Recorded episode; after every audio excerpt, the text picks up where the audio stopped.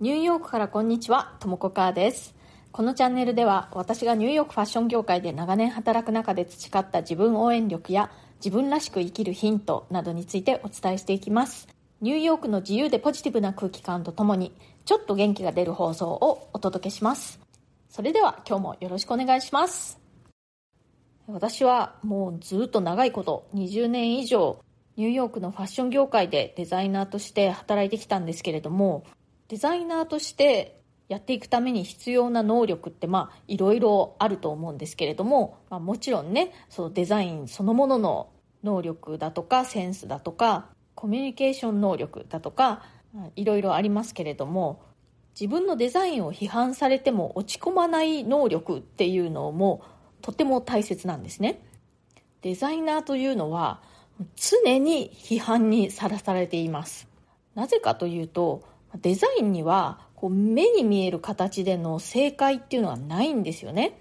こっちのデザインの方がこっちより売れたとか売れなかったとかそういうふうに数字で見える部分って確かにあるんですけれどもそれにしてもですね商品が売れたり売れなかったりするのってデザインの力だけではないんですね。デザインが良くても価格設定が悪いとかマーケティングが失敗したとか暖冬であったかい服が売れないとかま他にもいろいろな要因があってま商品が売れたり売れなかったりするんですよね。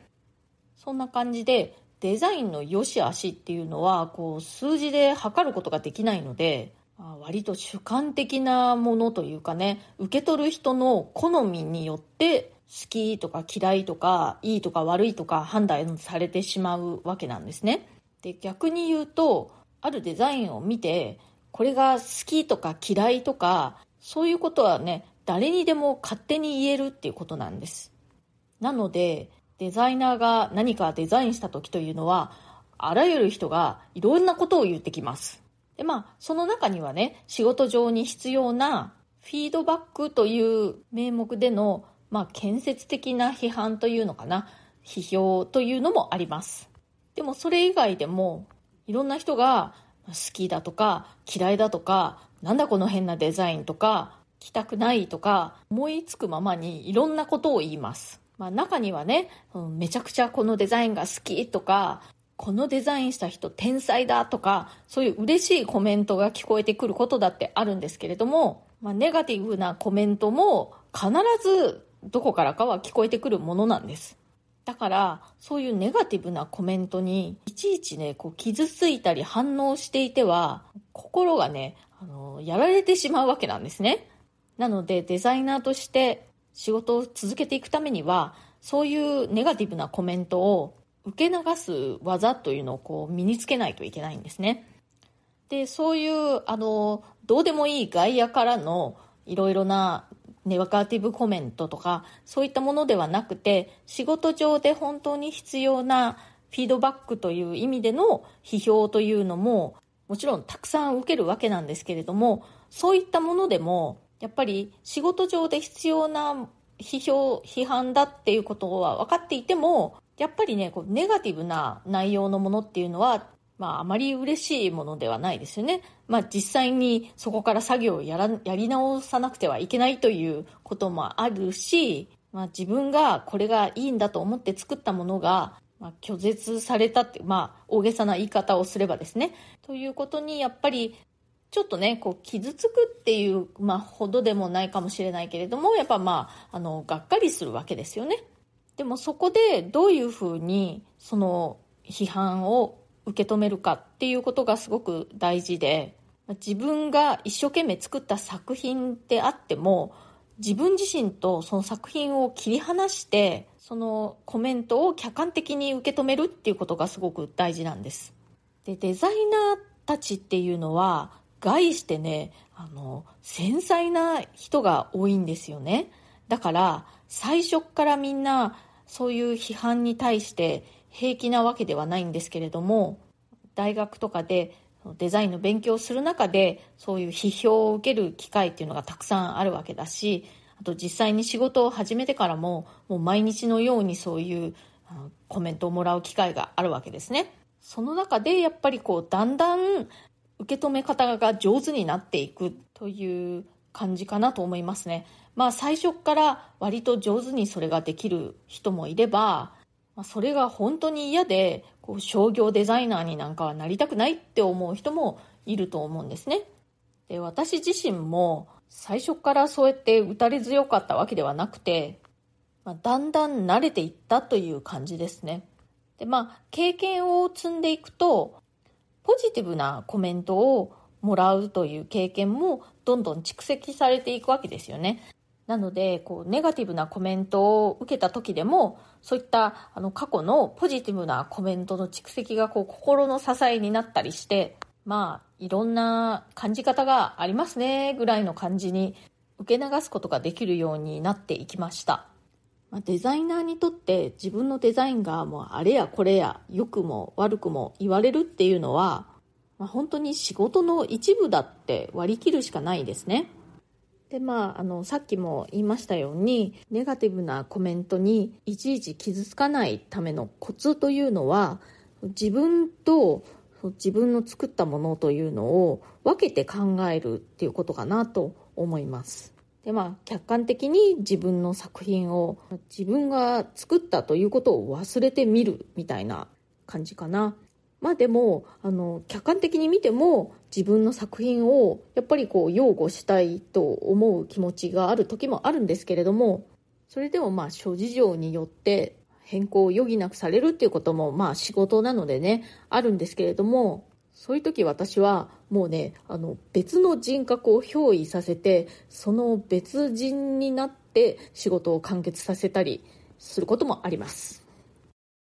はい、コメントのお返しをしたいと思います。え自分の好奇心を追いかけていったらキャリアが動きましたという、これは2022年の12月6日の放送でした。みつこさん、ともこさん、こんにちは。いつも楽しく拝聴しています。ありがとうございます。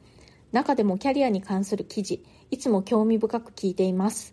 私は転職について長い年月迷いに迷い続けて一歩を踏み出せずにいます。しかし、とも子さんのお話を聞いたり、この春の環境の変化も重なり、自分の気持ちに素直に、自分のやりたいことに時間とパワーを使っていこうと決めました。やりたい分野や方向性はあるのですが、まだ具体的な就職先があるわけではなく、転職活動をする際の助言やポイントなどありましたら、ご教示お願いしますということで、えー、みつこさん、ありがとうございます。うん、やっぱり仕事ってすごく人生の長い時間を費やしますからねなるべく自分の本当の気持ちに逆らわない、まあ、自分が素直にやりたいって思えることを仕事にするといいと思うんですよね。で三つ子さんは、えー、今もうやりたい分野や方向性があるということなので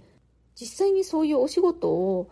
されている方のお話を聞きに行ってみるっていうのはどうでしょうかね。転職するにあたっての具体的なアドバイスがもらえるかもしれないしそのコネクションが実際の転職につながっていくってことだってあるかもしれないですからね。あとはそのご自身がやりたいなと思っている分野そのお仕事ができそうな会社というのを調べて、まあ、会社なのか団体なのか、まあ、とにかく自分がやりたいことができそうなとこはどこかなというのを調べて深掘っていく。そしてここで働いてみたいなっていうところがあれば直談判してみるっていうのだってありだと思うんですよね。日本ではあんまりそういうことをする人いないのかもしれないですけれどありえないことではないと思うんですよね。まあ、実際私日本の会社でそういうことをして職を得たっていう人も知ってますしね。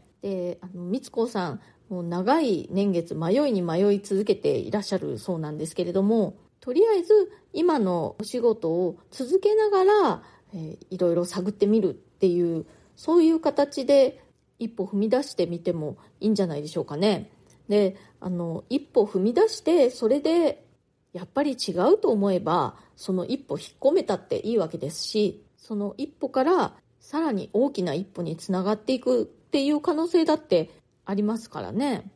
ただずっと迷っているだけではやっぱり何も変わらないのでそんなに長い年月迷いに迷っているのであればもう一歩踏み出してみた方がいいと私は思います。頑張ってください。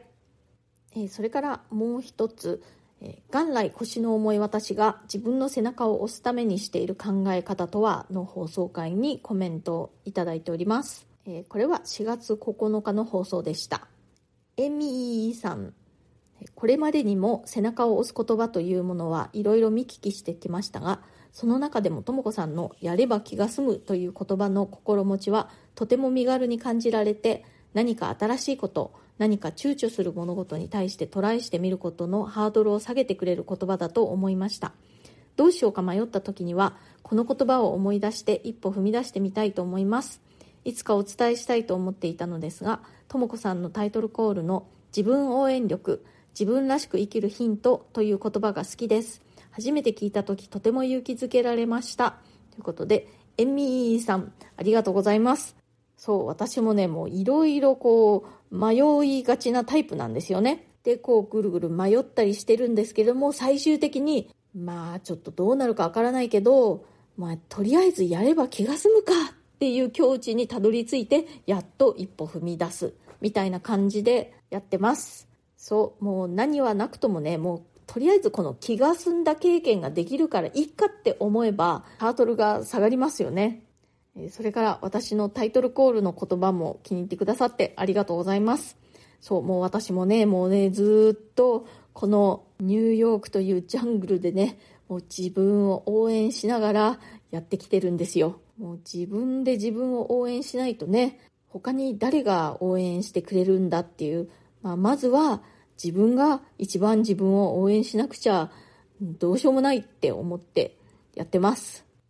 それから、みおさん。ともこさん、こんにちは。私も何か踏み出す前は悩みがちですが、そんな時は、とりあえず気が済むだろうと思えばいいんだとすっきりしました。貴重な気づきをありがとうございます。ということで、みおさん、ありがとうございます。そう、もうね、ずっといろいろ考えているんだったら、もうやっちゃった方がいいですよね。まあ、それで本当気が済むという体験をするっていうことはすごくそれだけでもま価値あることだと思いますよ、うん、共感していただけてすごく嬉しいです。それから笹子さん。とも子さんこんにちは。コンバースのギザギザ底の気になって調べたのですがまだ日本には未入荷とか水玉かわいいですねということで笹子さんありがとうございます。そうあの私が日本縦断旅行中にねずっと履いていたコンバスのハイカットの厚底でねあの底がギザギザになってるバージョンなんですけれども旅行中もう一足別のスニーカーも持ってたんですけれどももうそのコンバースのがとっても履きやすくてもうそればっかり履いちゃってました。でね今ニューヨークに帰ってきてからもなんかね他にももちろんたくさん家には靴あるんですけれどもそればっかり履いてます。いい加減ね汚くなってきたのでもう色も白いしねあの汚くなってきちゃったのでちょっとお手入れしなくちゃ。それから所要時間1秒。緊張した時には独り言でパニック回避の会にコメントいただいております。これは4月10日の放送でした。こうちゃんさん。ちょっと話はずれるんですが記憶するためにはなるべく多くの感覚を使うというのがあります。例えば本を見ながら声に出して読む。こうすると視覚聴覚を使います。黙読より刺激が一つ多いので定着のフックが増えるんですね。自分への声がけはこれに少し似てる気がします。ということでこうちゃんさんありがとうございます。そうこの回では私が自分にあの声に出して落ち着いてっていうことでこう緊張を緩和しているっていうお話をしたんですね。これね本当に不思議なもので頭の中で落ち着いてって言ってるだけじゃあんまり効果ないんですよね。ちっちゃい声でもいいから実際に声に出して落ち着いてって自分に言うとなんかこういいんですよね。その間1秒ぐらいなんだけれども声に出すと出さないとで何かすごく違いを感じます。やっぱり声に出すっていうことが刺激になってるんですかね。今日はデザイナーとして自分の作品への批判や批評というのを上手に受け止めたり、まあ、時には受け流したりかわしたりするっていうことが非常に大事だということ。そして私は最初からそれが上手だったわけではなくて経験を積む中でだんだんコツをつかんでいったというお話をしました。今日の放送が気に入ってくださったらチャンネルのフォローや SNS でのシェアなどもしてくださるととっても嬉しいです。いつも SNS でシェアしてくださる皆さん本当にありがとうございます。それからプレミアム放送も配信中です。週に1、2回通常放送よりももっと近い距離感でより具体的なニューヨーク生活の話や仕事の裏話、プライベートな事柄などについてお話ししています。お申し込みはアプリ経由ではなくて、えー、 Voicy のウェブサイトからの方が金額的に断然お得になっておりますので、おすすめです。リンクを貼っておきますので、そちらをクリックして、そうするとブラウザが開くと思いますので、そちらからお申し込みください。一番直近のプレミアム放送では、アメリカのアート系のプレップスクール、まあ、あの、高校ですね、のお話をしています。その学校というのは、実は私の夫の行った高校なんですけれども、そんな夢のような高校がこの世に存在するなんて、まあ私にとってはですね、思えるような羨ましい環境なんですよね。まあそういうお話をしております。今日も最後まで聞いてくださってありがとうございました。それではまた次回、ともこかーでした。